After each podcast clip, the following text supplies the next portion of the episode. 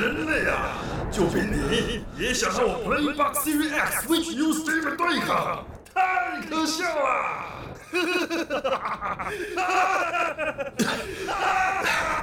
人类或许渺小又脆弱，但当我们团结在一起，就能创造无限的可能，而且还有最红值的配乐。宅道出游。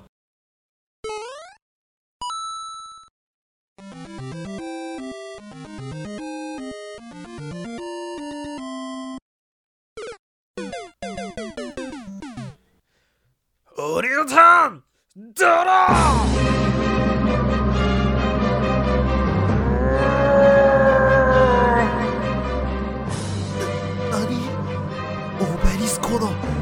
しげ。バカなモンスター教官は向こう。モンスターではない。神だ。このハンダインパクト。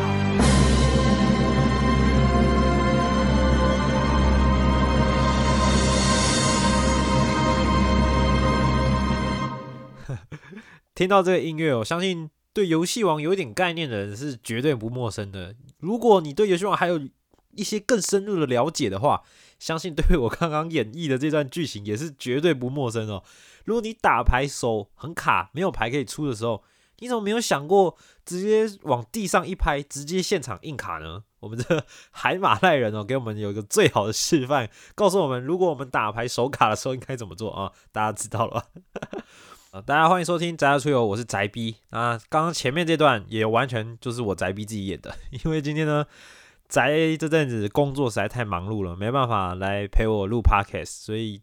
委屈大家了。今天这一集呢，就还是由我一个人来单口相声哦。相信有听上一集的人，应该也已经听我讲很长一段话了，因为上一集 特色完全就是我的范围，所以就是一直狂讲，就没想到。这个礼拜因为宅真的是啊工作忙不过来啊，太辛苦了，他没办法来录音，所以哎就继续听我讲吧，各位。那今天这集呢，就是由我们开头一样的，因为宅像宅玩很多游戏嘛，各种电动，然后电脑游戏、电动游戏这样子。那宅逼我呢，自己玩最多是卡牌游戏，所以今天就来讲一下。呃，宅逼我跟卡牌游戏的渊源。那你开头听到的那一段呢，就是出自于《游戏王次元的黑暗面》这个剧场版哦。那那段剧情就是海马已经被那个坏人逼到走投无路了，然后这时候他就是神来一笔啊，直接手往地上一拍，然后就抽出一张不不存在于牌组的欧贝利斯克巨神兵，然后就把神之卡召唤出来，然后对手还说不可能啊，我已经就是这个场铺好了，你不可能用怪兽效果啊。他说。这不是怪兽，这是神啊！这个大家都知道游戏王怎么玩了哈，就是尽量口胡对手就好了。你反正 说得过去都你说了算了。好了，那就在讲今天的主题之前呢，我们一样先来小聊一下最近发生的一些消息、新的资讯哦。最近有一款手游非常的红，有一个我的朋友就突然密我，就说：“哎，你最近开始养马了吗？”然后想说：“。”养马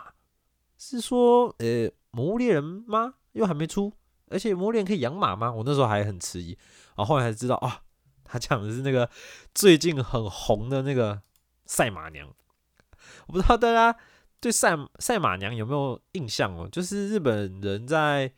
二零一八年所出的一个把赛马拟人化的一个 IP 啦，它是二零一八年有出过有出过动漫，然后。本来也是要在出游戏的，不过后来延迟到二零二一，就是二月份的时候才推出了赛马娘的这个手游。那我那时候知道赛马娘的时候的的第一个反应就是啊，萨斯嘎日本人啊，真不愧日本人啊！日本好像什么都可以那个娘化，对吧？把赛马萌化，多么天才的想法啊！各位，谁不喜欢看一个？这个兽人美少女，然后还跑得很快呢。啊，我自己是没有看这个动画啦，但这个动画一样，就跟类似偶像大师啊，或是什么呃 Love Live 的感觉很像，就是把一个偶像动画的概念，只是它是一个马娘这样子。那它的主题是讲说，在这个异世界传承下来的光辉的姓名与竞跑能力的马娘哦，长久以来与人类是共存在这个世界上的。那这个主要故事就是说，从乡下转到大都市的训中学员的马娘啊，特别周啊，他就与同学互相切磋，赌上日本第一马娘的称号，然后目标可以在系列大赛夺得冠军，就是一个青春热血的偶像赛马娘。但我觉得啦，我觉得呃，人物的设计我觉得很棒，很香。哦，不是受人控的。应该也还吃得下去，因为它不会到很，其实基本上就是一个美少女加上马的耳朵跟尾巴，哎，有尾巴吗？哎，我不是很确定有没有尾巴呢。它它它的脚没有变成马的脚，所以不用不用太担心哦。我也是看过蛮蛮可怕的马人的，对，所以是基本上看起来是很 OK 啦。然后有了，好像有尾巴了。对对，所以各位不用担心哦，安心服用啊。每各种各种系的马娘也都有，就是就是做这种一定是要各种各种属性的都有嘛。那马娘它这个游戏手机游戏的内容是什么呢？我稍微看了一下，因为我自己是还没有玩啦，毕竟呃，我我我是还蛮害怕手机游戏的，因为我上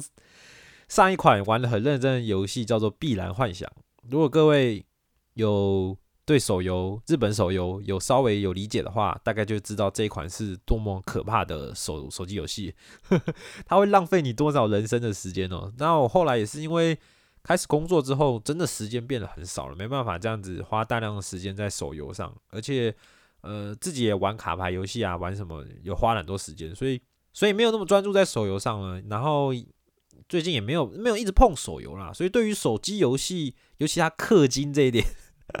当然了，大家都是可以说你可以当无氪玩家，但是哎，那么香的角色出来了，你不氪吗？你不氪对得起你的良心吗？各位，氪金是一种态度，好不好？氪金是一种，好了，我我不讲了，没有钱也是氪不了的啊。那这款马娘漂亮赛马呢，在二月份的时候推出了，不过目前只有在日本开放日本区啦。那你在台湾要玩到的话，你也是要。跨区下载，那它也是跟我刚才讲那个《必然幻想》同样的是 C Game C Y Games 的他们底下的游戏。那我觉得这个厂商在做的手游，基本上我觉得算很佛心的，对，因为就我玩过《必然幻想》的感觉啦，那也是制作的非常相当的好，所以各位如果要玩这款，我觉得蛮可以期待的。那我就简略的讲一下它大概的游玩方式，因为我自己也没有玩，所以我大概是看资料，然后来跟各位稍微介绍一下。那它基本上。也是一个养成游戏，嗯，偶像养成游戏可以这么说。不过我觉得蛮特别的一点就是，它里面的马娘，它的那个马就主要的那个角色，它不是用抽的，而是一开始可以自己先选，然后你要培养哪一位，然后取而代之的就是你的像是训练卡、事件卡这些东西，你要增强你的你培育的角色的这些卡片，就是要用抽的。那基本上也是在抽卡啦。那卡的属性呢，可以在你育成的时候提提升不同的这个数值，然后你当然也是可以训练，然后训练会消耗体力，所以在体力上你还可以，比如说呃选择外出去游玩啊，休息回回回复体力这样子。那回体事件就是，其实外出游玩基本上就跟恋爱游戏很像啊，看起来就是一个约会的事件啦，各种培养你跟马娘的感情这样子。那经过这些事件，他能力值跟成长值也会有不同的改变，这样子。那再来就是比赛了，就是参加比赛。那比赛就是看你培育出的每一只马娘，然后去参加各种不同的比赛。然后每一只比赛，呃，比赛中也会视情况发动它的技能，每一只不同嘛。然后再加上你培育的方式不同，可能每一只马娘跑起来的方式也就蛮不一样的。我自己是有看。别人在玩，我觉得那个比赛的动画做的很很棒诶，就是各种分镜啊，然后他们马娘的表情啊，然后再冲刺，其实我觉得动画呈现就是他的游戏动画呈现非常的棒。然后赢了之后呢，还可以开 live，既然是偶像嘛，一定要唱个歌嘛，对不对？然后还有衣服啊，就是服装的等等的可以抽选这样子，我觉得还整体上来说就是香。整体上来说就是香。那它当然还有对战啊、工会战，就一般手手游都会有的那种古战场，类似 Sky 最会的各种各种一些模式啦。那我觉得喜欢养成游戏，然后喜欢这种香香，我相信大多玩手游很多都是为了这种香香卡面、香香的美少女吧，然后做做培养。再加上整体的游戏性，我觉得还蛮蛮特别的，至少它的主题是很特别的，跟以往那种。呃，组队的啊，或者练武器的那种又不太一样，比较偏恋爱养成游戏，但又有竞赛的部分，所以有兴趣的人，你不妨可以先搜上网搜寻一下，看一下马娘们长什么样子。我说了，各种种类都有，总会挑到你喜欢的。好，看到哎。真的不错哦，那你可以再花时间来玩，然后不要说不氪金啦，你一定会氪金的啦，好不好？事多氪氪多氪少的问题啦，啊，各位自己斟酌好不好？好了，那今天开头就跟各位介绍一下这个马娘的手游哦，我自己暂时还是不太敢下载，但说不定哪一天被烧到很痒之后啊，可能。马娘真香，有些朋友之前听哦，就是我很前面集数还没开始追《Whole Life》的 VTuber 的时候，我还完全不知道这是什么东西，然后 后来完全陷入这个深坑，所以啊，话不要讲太早，话不要讲太早。好了，那进入今天的主题，今天我们要来介绍的就是卡牌游戏哦，卡牌少年，卡牌少年的成长史。那我们这边讲的卡牌游戏呢，特别是指 TCG。哦，相信有些人可能会有听过，呃，TCG 这个这个简称哦。那 TCG 其实就是 Trending Card Game，就是交换集换式卡牌游戏。所以这个卡牌游戏的一个很大的一个重点就在于收集啦，收集交换这个部分，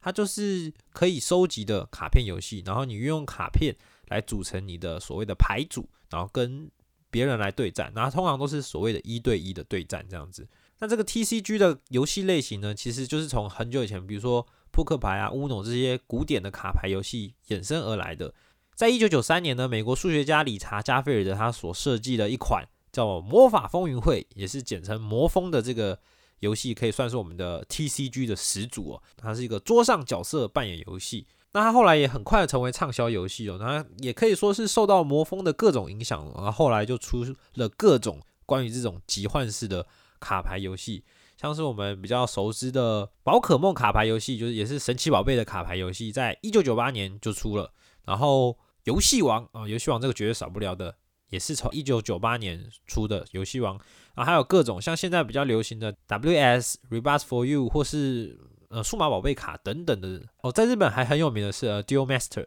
就各种的卡牌游戏，就是集换式卡牌游戏。就相继的推出了。那集换式卡牌游戏还有一个特点呢，因为收集嘛，所以收集就会出各种不一样稀有度的卡片。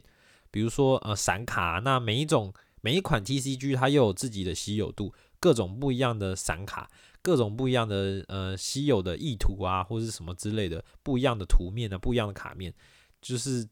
呃，主要就是要你的钱啦，主要就是出更多，然后你就会想要买嘛。那 TCG 通常的发售模式就是有两种，一种就是套牌，嗯，因为 TCG 要组牌嘛，要组你自己的牌组。那每一种 TCG 可能牌组张数不一样，四十六十等等的。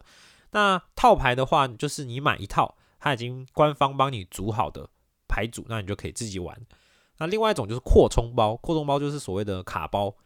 你就要去抽抽卡包啊，一包一包，可能里面有五张啊，有六张啊，那你就是随机的。那卡池的话，就是它可能会公布，比如说这一弹有哪一些卡，哪一些卡，那你可能就去买买个几包抽抽看，看你有没有抽到你想要的，或者你可以买一整盒。那通常一整盒你能抽到卡的几率就会比较固定了，这样子。然后透过套牌，然后透过补充包，然后来组出你自己的牌组，或者是透过呃跟别人交换、跟别人交易啊，然后。呃，组出你自己理想的牌组，然后再去跟别人对战。那集换式卡牌通常也会办大型的比赛啦，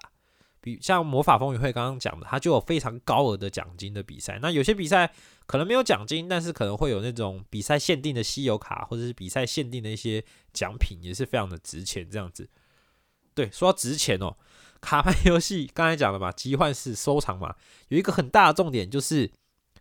呃，它有些卡会非常非常的有价值。那有价值的意思就是非常的贵，有些牌哦，可以到后来是好几万、好几十万在卖的，所以想要致富的话，为什么不来玩 TCG 呢？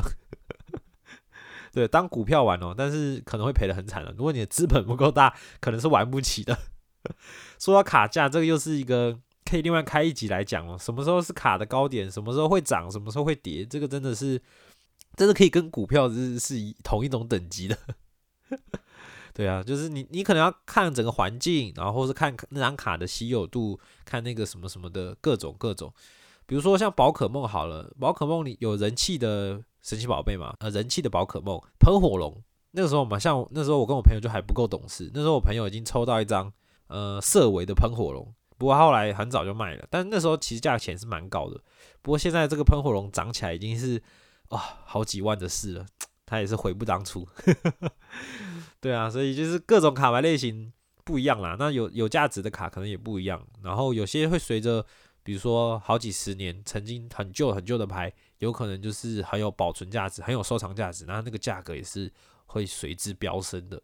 好了，那简单的介绍完 TCG 是什么，集幻式卡牌是什么东西，就来讲一下我自己的卡牌经历。才逼我呢，大概从小学啦，我小学的时候大概也是游戏王这个卡通很红的那个时候，相信二十几岁的人应该多少都一定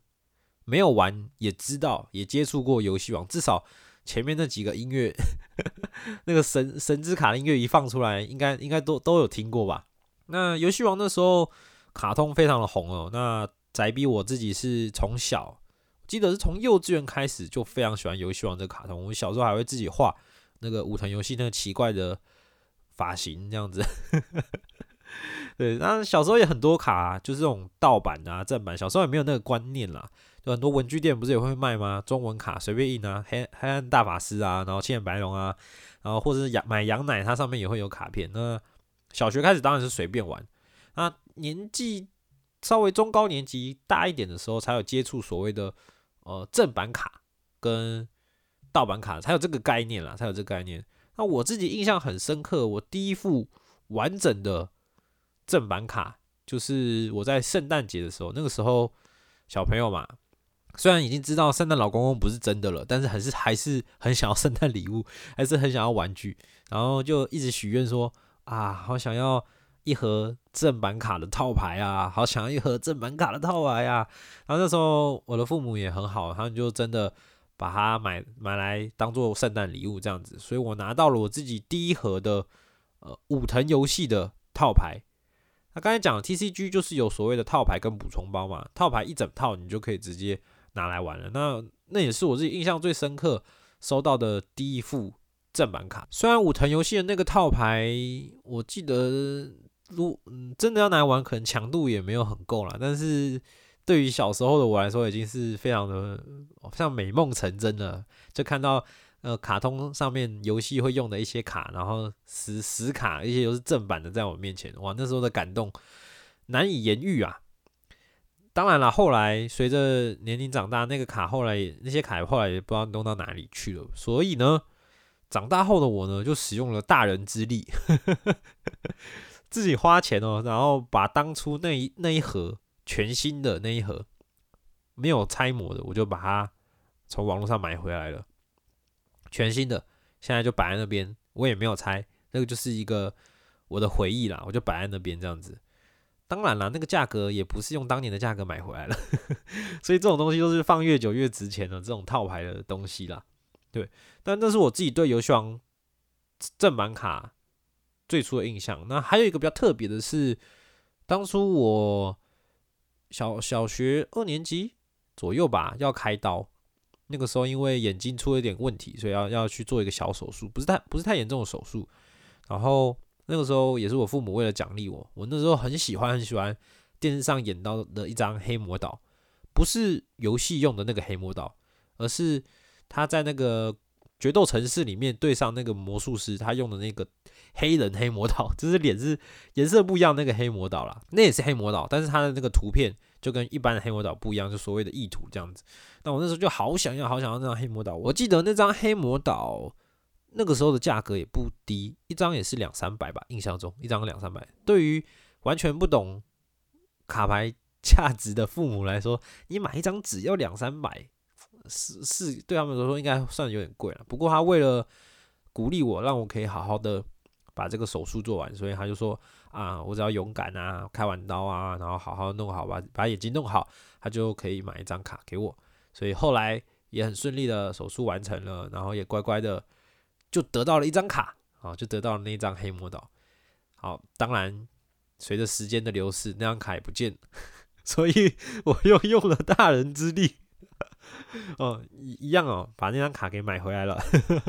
不过那张卡就没有就没有相对来说没有涨价的那么高了啦。我当初买到那个版本的编号也是那个编号的，其实也不贵，大概五六十而已，其实蛮便宜的。可能没有什么人在收这张卡吧，但对我来说是蛮蛮有回忆、蛮有价值的卡片，所以也把它买回来了，对吧？啊，小学还有另外一个也是比较难过的经验啦，就是那个时候后来开始会收集正版卡了嘛，那也是用各种管道去慢慢凑自己的正版卡。那那个时候游戏王也是演到了那个神之卡的剧情，所以神之卡哇，在小时候的我们来说根本就是梦幻一品吧。那我那个时候我忘了我是怎么搞到神之卡的，到底是跟朋友换呢，还是我爸妈有买给我，自己也忘了。反正我后来我有搞到一张还是几张我也忘了。几张神之卡这样子，然后我就哇，好棒啊，好宝贝啊，然后带去学校玩啊，然后放在抽屉啊，然后就不见了。喂，这个小学生哦，玩具带去学校真的要很小心，尤其是你放抽屉，因为防人之心不可无啊。小孩子都不懂事，有时候真的会觉得很羡慕或很很想要，就把别人的玩具拿走，这真的很不可取，不行的好不好，小朋友？我当年的神之卡就这样不见了。印象很深刻，非常的痛苦，非常的痛心。那游戏王各位一定听过嘛？但是没有在玩的话，可能对它的规则也不是很理解。呃，游戏王我自己认为啦，是我接触过 TCG 里面最难的。我没有玩过魔法风云会，所以我没有没有很理解魔魔风会不会比游戏王难。但就我我大概有看过它的规则，好像我觉得还是游戏王比较难。那游戏王，如果你看卡通的话，你可能觉得好像只是把怪兽召唤出来，然后打对方，然后生命值归零就输了，对吧？但其实你真正在玩游戏王的时候，它的规则是相对的复杂，复杂到它有一个叫做 K 色语言，就是 Konami 是游戏王的公司嘛，就是有这个这个公司的语言。就是你要怎么理解它所写的效果，然后对应到场上实际使用会产生什么样的效果，这个都不一定哦。要 K 最后要 K 色说，Konami 公司说了才算。我简单讲一下，以光玩游戏王，因为它这个回合制的游戏嘛，它有几个步骤，我讲给大家听，你就可以稍微去感受一下它的复杂度。它呢，抽牌阶段，因为你牌组嘛，一开始会有手牌嘛，然后抽牌阶段。好，抽牌，然后进入准备阶段哦，准备而已哦，准备阶段，然后再来是你的主要阶段一，main phase one，然后你开始做你的，比如说召唤怪怪兽啊，然后设置一些魔法陷阱啊，或干嘛干嘛，使用什么效果啊，准备阶段一，然后再来要进入攻击对方的时候，才会进入呃战阶战斗阶段。那么战斗阶段的时候，你要选，比如说哪一只怪兽。要发动攻击，有攻击宣言，然后再指定对方要攻击的那个怪兽，指定选择对象，啊之后呢，来发动攻击嘛？发动攻击完之后呢，才会进入伤害步骤。哦，伤害步骤有五个阶段。哦，伤害阶段开始时，伤害计算前，伤害计算时，伤害计算后，呃，伤害阶段结束时，啊，才真正结束一个伤害步骤。然后最后把你打完，全部弄完。嗯，战斗阶段结束之后，才会进入主要阶段二啊。这个时候你又还可以再做一些事情。当然，你召唤过了，这个次数可能就不行再召唤啦，或者什么什么，你就可以再补做一些事啊。最后才进入结束阶段，才真正的结束你的回合，然后轮到对方。那其实每一个阶段呢，都可能会有对应对方会发动一些效果，然后如果效果对应你又要翻开，像。你看卡通常常会演到的嘛，翻开覆盖的陷阱卡哦，那那个那就会进入一个叫做连锁，就是谁的效果谁会先发动，然后谁的效果会在谁的效力之上，还有所谓的皱纹速度，就哪一张卡片会先，哪一张卡片会后，哦，这个就完全就是游戏王超级超级困难的部分。我也没有打算跟各位细讲游戏王的规则啦，毕竟我觉得哇，真的要讲的话，我可能可能开个三四集我都讲不完了。再加上游戏王随着它的卡通啊出的每一代不同的卡通，又有更多新的召唤方式，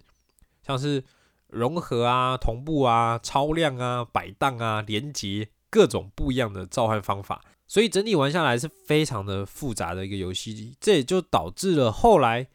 想要回来玩游戏王的人，可能会由由于这个真的是太过困难了，所以没办法没办法玩这个游戏。那游戏王公司后来也发现了这个问题。再来一点就是他们的动画每况愈下，就是越来越少人看了，所以后来他干脆出了一个也算是游戏王，但是又隔离游戏王本身的一个全新的游戏，叫 Rush Deal，就是一个新版的游戏王玩法。那也出了一个新版的游戏王卡，然后简化了很很多的规则，让可以一些比较低年龄的啊，或是一些新手可以进来玩这款。新的游戏王，那旧的当然就还是有一群始终的粉丝嘛，啊，各种不同的召唤方式跟很复杂的战术执行，那也是游戏王的魅力之一，所以还是非常多人在玩的。而且游戏王也是二零零年金世纪纪录被选为是销售卡片数目最高的卡片了，卡片游戏，所以不知道到现在还是不是？我觉得应该是了，毕竟游戏王一直都还是非常多非常多粉丝在玩的。那我自己。小学小学是到这边啊，那小学高年级我还玩了一个很特别的卡牌游戏，就所谓的假修卡。假修卡呢，嗯，对于小学我们来玩，好处是它的正版卡有中文，因为刚才讲了嘛，游戏王的正版就是日本的，日本的卡片都是日文，所以小学生来说当然是似懂非懂，根本就其实根本就乱玩啦，你根本就没有照真正规则在玩。那假修卡就不一样，假修卡它有中文，然后加上它游戏方式非常特别，它不是要把卡，就是不是那种组牌组啊，然后出在牌面上，他是要准备一本魔书，就跟假修的动画一样，他要准备一本魔书，然后它里面可以把卡片放进去，然后翻书来对决，他一样召唤你的魔魔物或魔鬼这样子，然后用你的魔力来发动书本里里面放的一些咒文啊，一些就假假修嘛，不是要念那个吗？包萨给卢卡之类的。呃，然后被打的话就会一直翻书。那如果你翻到最后一页，然后又被打一次，然后就输了。所以我觉得玩法对于呃奇幻式卡牌游戏来说是相当特别、相当好玩的一个游戏哦。但比较可惜的一点是，这个游戏随着假修的结束，后来也没有再继续出了啦。所以算是比较可惜一点，也没有也没有继继续延续下去。不然我觉得它的游戏类型。是非常有趣的，我觉得是非常有趣的。那加上当年的假修真的是非常热血，非常的好看呢。那个时候还记得那个时候，我是跟班上小学高年级的时候，跟班上几个朋友一起玩。然后有一个我的好朋友，我的大哥，因为那时候很穷啊，也没有很多的卡牌，然后几乎很多牌都是他送的。然后他也会买那个快乐快乐分分享给大家一起看啊，看假修啊什么的。我相信可能很多人。以前都会有这种同学吧，就是非常的大方，然后很多漫画啊，或者是玩具啊，什么都他造，而且很特别哦。因为我们玩假修卡嘛，然后后来小学毕业后就比较没有联络了。曾经有一次同学会，我还带着我们两个还带着魔书，就是我们的假修卡去去去玩，而且我那时候还有一张卡不见了，我还自己用画的，找不到了。假修卡很后来也没有再出，所以很难买，我还自己画一张。自己画自己去跟他玩这样子，不过后来小学毕业后就比较没有联络了，所以比较可惜。不过现在我在玩宝可梦嘛，然后我在附近，我我住家附近发现一家店嘛，然后我就去，结果我竟然遇到我这位小学同学，他也在玩卡牌游戏，然后他很早很早老早就在这个店家是一个常客这样子，我就觉得哇，果然这个过了十几年哦，真的是十几年呢。爱卡片的心都还是不不变的，爱玩这种卡牌游戏的心还是不变的。然后也因为卡牌游戏，我又找回了我这个老朋友，而且他现在也是我的 Parkes 的忠实听众，我觉得很感动，非常谢谢他，非常感动，非常谢谢他。他到现在都还是常常帮助我，不管在这个宅圈啊，各种知识、各种卡牌啊，这也是我的前辈，前辈。对啊，那假修卡玩完之后，后来我到了国中，国中那时候就比较没有玩卡牌游戏。一方面可能也是学业的部分嘛，比较忙了，那时候也就短暂的算没有玩卡牌游戏。我一直到了高中那个时候，游戏王的卡通演到了五 DS，五 DS 非常的非常的热，就可能是继武藤游戏之后比较好的一部游戏王卡通。那我自己也看五 DS，然后发现，哎，我们班其实有一位也在玩游戏王的，然后我就跟他讨论，所以我又算回坑啦，回坑玩游戏王吗？但我觉得讲回坑很怪怪，可能算是我第一次认真的玩游戏王，因为小小学根本就在乱玩嘛，也不知道怎么玩游戏王。呃，讲一下五 DS 好了，五 DS 如果没看过，只认识武藤游戏海马赖人的人，可能就不知道后面的游戏王的系列到底出了什么。那我个人觉得五 DS 真的算是除了武藤游戏以外。呃，最好看的 游戏王卡通了。那比较特别一点呢，是他们里面有个决斗，是骑乘决斗，要骑在机车上打游戏王。对，你可能觉得啥？这样的卡通竟然是游戏王第二好看或第一好看的游游戏王卡通？哎，你不要小看这个剧情呢。虽然骑机车打游戏王好像很蠢，但是它里面的卡牌对决跟里面的这个故事剧情，我觉得。都相当相当的有水准，相当相当有水准，而且那个时候就推出了这个同步召唤的这个系统，算是跟以往的游戏王有很大的不一样。那同步召唤也算是让游戏王有一个新的新的玩法啦，新的卖点，然后也有更多新的卡片。所以那个时候呢，我也因为这卡通，然后认识这个我们班上在玩这个游戏王的人，然后我就重新回去玩了游戏王，那去了卡店啊，也跟着他。买卡，然后组当时候的一个主算主流牌了吧，B.F 黑黑羽，就算里面一个主要角色的一个卡片，还蛮强的。我觉得那个时候玩起来也是很很快乐。但那时候因为也也高中生嘛，也没办法花太多时间，所以也没有玩很多，就是偶尔跟朋友玩玩玩玩卡牌这样子，也没钱啦。其实 那个时候也没什么零用钱了，对吧？买正版卡都很贵啊，所以。就玩完了，那当然到了大学又荒废了。后来后来考考大学嘛，就当然不可能玩了。然后到了大学就渐渐的也没有再玩卡牌游戏，算比较可惜。然后沉寂了，大概到了大三或大四的时候吧。那个时候我又燃起了一股想要玩游戏王的心，是因为那个时候我看了游戏王的世界赛，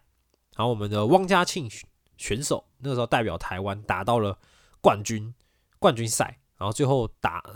打了一出很漂亮的一场比赛，最后拿下冠军。那那时候我看了相当的，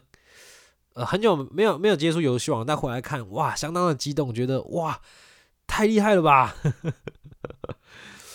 就就有一种嗯，没错，台湾人一定能可以拿世界冠军，那我为什么不行？我一定也可以。所以就决定哎。想要回去玩一下游戏王，理解一下游戏王这样子。那那个时候我就回去了我高中常去的那家卡店，然后没想到老板就跟我说：“啊，现在游戏王哦，你不买手坑哦，玩不起来啦。你这一张手坑哦，五六百啦，你要买一个三张啊，然后这个要买个几张啊，你没有个几千，你是玩不起这个游戏的。”啊，大学的时候我其实也是很穷啦，就打工赚钱，勉强养活自己而已。其实闲钱不多，然后就想说啊，哇，你要打游戏王一定要这个买这些买那张卡买这张卡，还是打打娱乐就好了，不要成为世界冠军了。啊，这边讲一下手坑是什么？手坑就是从手牌发动的一个卡卡片效果，因为很多卡不是要出到场上，在自己的回合出到场上，或者是你的陷阱卡你要覆盖在场上，然后等到对方回合再翻开才会用嘛。但手坑比较特别，它可以在对应的情况下，在别人的回合从手上发动。那通常它的效果都很强啊，比如说是干扰对手要呃检索牌啊，或是干扰对手要召唤啊之类之类的效果。所以手坑在游戏王的对战中是相当重要，也是相当精华的卡片。因为你什么时候要用你的手坑，然后有没有抽到手坑，要怎么防，然后你要预想对方会不会丢手坑，这个都是游戏王的一些重点哦。所以那个时候老板才会说，如果你没有手坑，你要怎么跟别人玩游戏王，对吧？但以前没钱嘛，然后当然一开始我就只好先买一些呃我自己喜欢的系列，然后组一些娱乐的牌组。然后那个时候我的堂弟，呃，他一直都还算有在玩游戏王，因为呃，讲我堂弟就很有趣了。我堂弟就是一个怎么讲，一直受到我影响的 亲戚，就是我喜欢钢弹嘛。然后小时候他们受算受我影响，他们也很喜欢钢弹，然后也组了很多模型，然后也喜欢钢弹的系列。然后我也玩游戏王嘛，然后他们也很喜欢玩游戏王，然后，也是一直有在玩。那我堂弟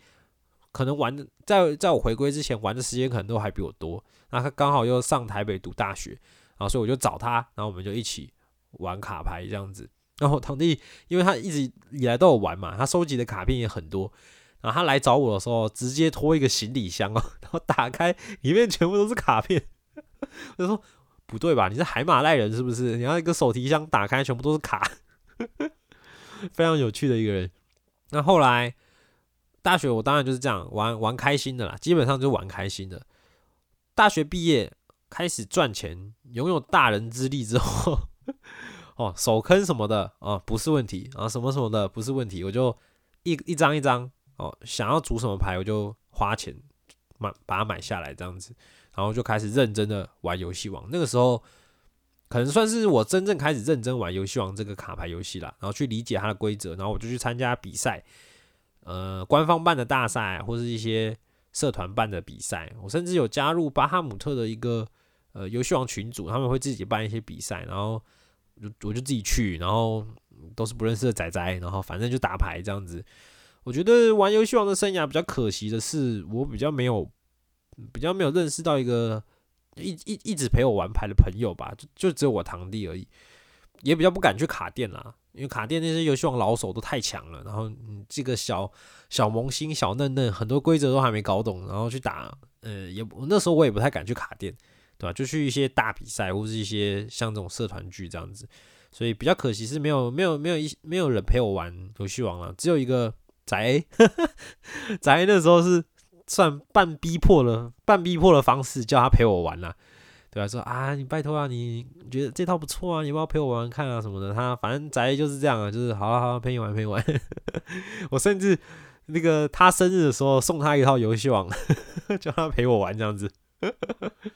对，所以但宅自己没有像我这样这么热衷卡牌游戏，所以也就是我跟他玩，他才会玩了，所以比较没有那种。跟我一起这种精进牌技啊，然后去挑战比赛的那种朋友比较少，然后再加上游戏王，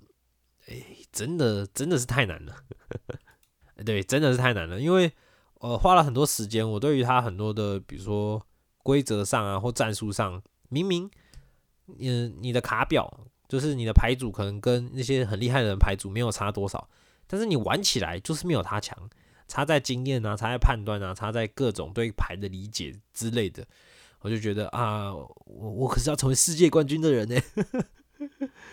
有里面有一个蛮有趣的事，就是有一次在大赛前，然后我请宅陪我练牌，然后我们甚至到星巴克打牌，然后我可能那个时候不小心把一个卡盒放在脚边，还放在哪里吧，然后我忘了，然后走掉了，然后回去找的时候再也找不到了。我的卡片又再一次离开我，而且是我已经使用大人之力买了很多很多很厉害很贵的卡，这个盒一整盒 m o k i 啊！我当下真的是哦，好想死，尤其是马上要大赛了，然后我就只好临时凑了另外一套牌去比赛，非常的难过，因为我原本准备的牌准备了很久，结果还不见。哎，现在讲到还是难过。不过后来比赛比赛过程还是蛮不错的啦。就是我虽然我用了另套另外一套牌，但是有一些奇效，我觉得还蛮蛮有趣的。对啊，但很心痛啦那段回忆。所以后来我有很长一段时间不敢走进星巴克哦，甚至那个 绝对不在星巴克打牌哦，这个太痛苦了。那后来后来就是一直到了。我注意到了，其实我在大学就注意到了啦，宝可梦卡这个游戏，因为我那时候看《疯狂老爹》嘛，然后最早老爹在打国际版的卡牌，就是英文的那英文版的宝可梦卡这样子，然后我那时候才了解哦，宝可梦神奇宝贝有卡片这样子，我也上网去玩了线上的，然后因为那时候已经在玩游戏王嘛，当然就没有多的钱去玩宝可梦卡，所以一直以来都是观望的，直到后来宝可梦终于要在台湾中文化了，大概也就是两年前、一两年前的事情嘛，这样子。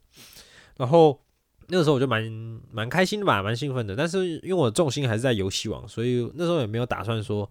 呃那么认真的玩宝可梦卡。不过刚好我身边有一位朋友对宝可梦卡也很有兴趣，所以他就问说：“哎。”啊，你你呃问我说是不是想玩这个游戏？我说哎，可能会玩玩看吧。你要你想玩吗？那我们可以来玩玩看。于是就买了一些些牌，然后就开始玩了。啊，玩到后面也玩出兴趣了，因为宝可梦卡相对于游戏王来说简单的非常非常多，呃，没有像游戏王那么复杂，然后呃观念也比较直接，而且它比较没有像游戏王就刚刚讲那种手坑啊什么的去干扰别人的东西。宝可梦比较像是你好好的把你的宝可梦养好，然后去打对方，主要比较像是这样啦。所以玩起来的体验，我觉得不会有游戏王那么差。因为游戏王你有时候一卡，然后对方一弄，他可能就。呃，我不知道有没有看过那个阿布雷演的那个博士效果了，他可能就一回合就给你那边啊，又出那个又召唤那个，然后排阵排满，然后弄一大堆东西，然后啊，诶，他弄完之后，你差不多就可以投降了，因为也赢不了了，你没有手坑，没有什么去断他的话，他做完他的大阵，我基本上就赢了，对啊，所以比较不会有像游戏王的这种状况啊，毕竟他没办法一下子就。说，哎，我直接就一回杀这样子，比较少这种状况。然后他运气成分也比较高，所以他也没有说哪一套牌一定是最强的主流。而且他还有所谓的属性相克的问题，就是玩有玩宝可梦都知道嘛，就是有属性相克，比如说呃水克火啊，火克草啊，草克水这种属性相克的话，在整个卡牌比赛中又会有相当大的变数。如果你遇到克数的话，要怎么应对这样子？所以我觉得，哎，宝可梦其实相当的有趣，然后台湾的整个环境也非常的蓬勃，因为宝可梦这个 IP，然后又有中文化的卡片，很多人加入来玩，然后各个卡店都有所谓的这个道馆赛，哦，道馆的比赛这样子，然后官方也有举办大型的比赛这样子，然后整个社群非常热络啊，卡片交易的社群啊，或者是在讨论的社群啊，然后各个呃玩卡牌的人组成的战队。然后自己研究卡片啊，研究战术啊，一起去比赛啊，这样子的，我觉得整个环境非常好。所以我说了嘛，我那我的梦想就是成为世界冠军嘛。游戏王我觉得大概有生之年没机会了，因为游戏王真的太难了。那我觉得宝可梦，诶，说不定有机会哦。所以而且再加上，其实我觉得最主要原因是因为我那个好朋友，他后来也很认真在玩。终于有一个很认真、很认真跟我一起研究卡牌的人，而且他原本就是我的好友，所以我们两个本来就很亲近，可以一起打牌、一起练习呀，一起研究，然后一起买牌啊，一起卖牌啊，这样子有一个人陪你玩，我觉得最最，其实我玩游戏都这样啦，不管你玩的是卡牌游戏，玩的是电动游戏，玩的是什么游戏，有一个朋友陪你，你就会觉得开心，就觉得快乐，这样子。所以后来我也慢慢的把重心转移到宝可梦卡，我就比较没有在玩游戏王，好像很多游戏王我也卖掉，换成换成钱钱，换成大人之力再去买更多的宝可梦卡，然后就开始认真的玩宝可梦，然后认真的研究宝可梦这样子。所以呃，我的 TCG 的历程大概是这样啦，一路以来玩的一些卡牌游戏，然后到现在专注于在宝可梦这个游戏类型上。当然啦，我自己。也还是不排斥其他的一些卡牌游戏，像前阵子的这个 Rebus for You 的，它出了很多这个 Whole Life 的卡片，嗯，就是或者是 WS 有很多这种动漫人物的卡片，好像也很不错。然后最近也很红的数码宝贝的卡片，前阵子也因为朋友他有在玩，然后有推坑，就稍微试玩了一下，也还不错。各种卡牌类型，我觉得都都值得大家去玩玩看的，玩玩看。因为我本身自己是很喜欢这种。卡牌对战动脑啊，然后战术啊，然后跟别人对战，然后获胜的感觉，所以我自己会很喜欢玩卡牌游戏，各种卡牌游戏其实都还蛮想要尝试看看。像魔法风云会，我自己也是蛮有兴趣的，但啊，总归一句财力问题，没有财力玩不了啦，对啊，所以就其他就是可能再看看吧。等我那个大人之力有所提升，我可能就会玩更多 卡牌游戏。哇，可怕！更多的坑 啊，当然也期待啦，就是期待我之后这个比赛的成绩可以有所成长，然后大家看到我成为世界冠军的那一天哦。大家等我，世界冠军啊！好了，以上就是宅逼的 TCG 历程哦，TCG 历程。那以后有什么新的卡牌游戏或新的一些卡牌相关的东西，各位有兴趣也是可以来跟我分享，然后我再跟大家一起讲、一起介绍这样子。有任何的呃内容有兴趣的，想要回馈我们的，都可以寄到我们的信箱 indorsy 点二零二零，然后小老鼠 Gmail i n d o o 呃讲太多 o 了 i n d o o r s y 点二零二零小老鼠 Gmail 点 com 啊，可以寄信来啊，或者是搜寻我们的 FB、IG 或是 YouTube 频道，然后可以找到各种相关资讯，也可以来留言啊，我们再回复你哦。下礼拜宅应该就回来了吧？会吧？宅会吧？哦，相信啊，相信下礼拜他应该就会回来，然后再跟各位介绍各种呃有趣好玩的游戏。那我们下次再见，我是宅 B，俺のターンドラー